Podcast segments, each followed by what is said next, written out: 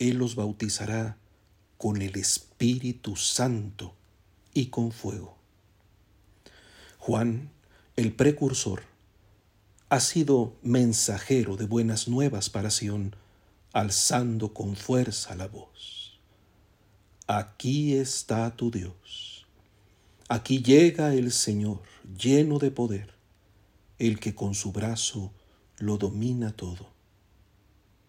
Si la llegada del Hijo de Dios en la carne y su nacimiento fueron también paralelos a la milagrosa concepción y nacimiento del hijo de Isabel y Zacarías, el ministerio público de Jesús da inicio tras el episodio en el que se acerca para ser bautizado por el mismo que había reconocido que venía alguien más poderoso, a quien no merecía desatarle las correas de sus sandalias.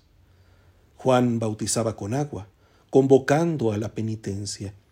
Lo hacía preparando el camino del Señor en el desierto, acercando así el consuelo de Dios a su pueblo, las palabras dirigidas al corazón de Jerusalén para llenarlos de esperanza.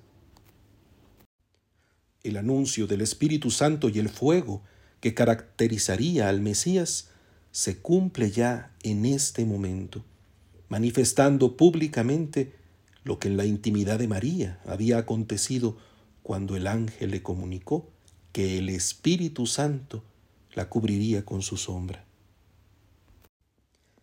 El poder del cuadro debe contemplarse como el mismo Jesús lo hizo al vivirlo, en oración, permitiendo que el Espíritu que unge y santifica adapte la mirada y la conciencia al acontecimiento, acogiendo el plástico vuelo de la paloma que desciende para que el cielo bese la tierra.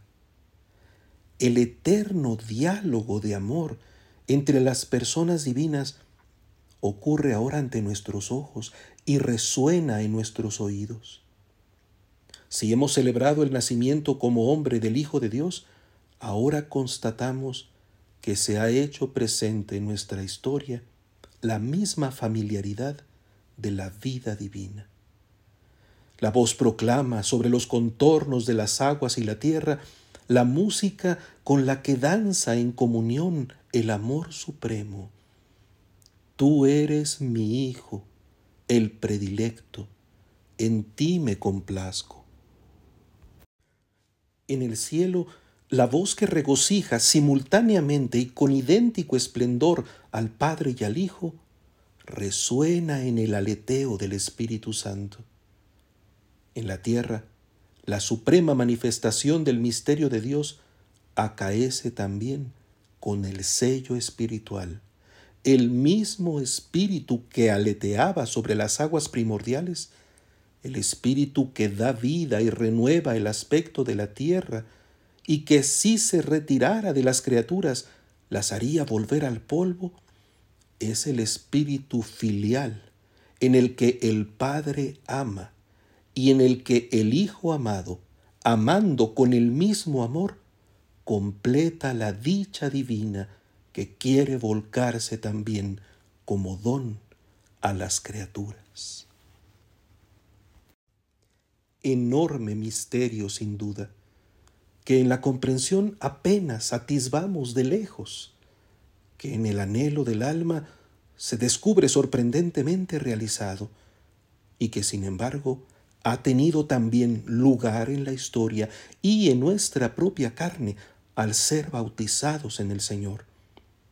En efecto, como enseña el apóstol, sin que mediaran méritos nuestros y por pura misericordia, la bondad de Dios se manifestó en nuestra salvación mediante el bautismo que nos regenera y nos renueva por la acción del Espíritu Santo, a quien Dios derramó abundantemente sobre nosotros por Cristo nuestro Salvador. Es verdad que la fiesta de hoy centra nuestra contemplación en Jesucristo y desde Él nos introduce en el amor trinitario, pero también nos descubre la participación que se nos ha concedido de ese amor, de esa vida, de esa plenitud.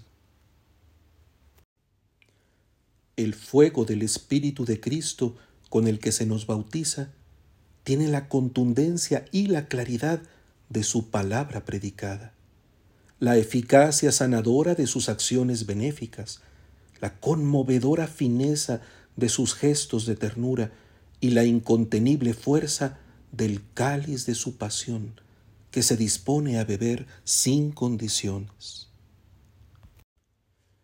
La alegría de los tiempos, redimida en sus errores con sudor de sangre, vibra íntegra en la declaración celeste, Tú eres mi Hijo amado.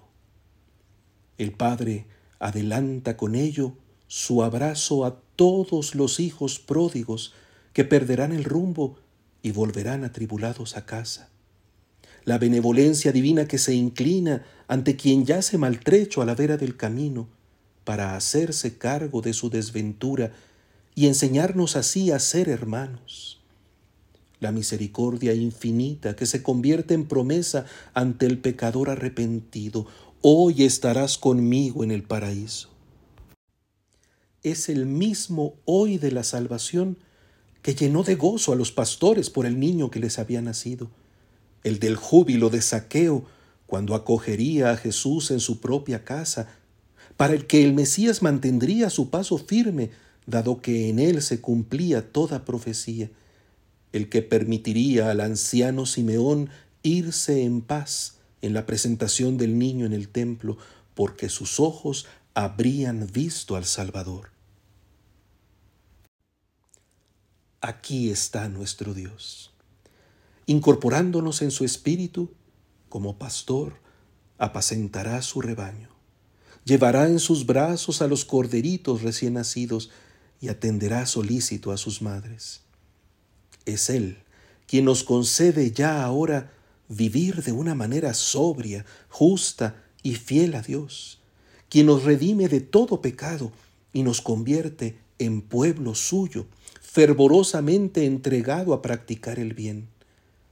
En Él tenemos la esperanza de introducirnos en la vida eterna para alegrarnos de esa misma comunión que nos marca en el nombre del Padre y del Hijo y del Espíritu Santo.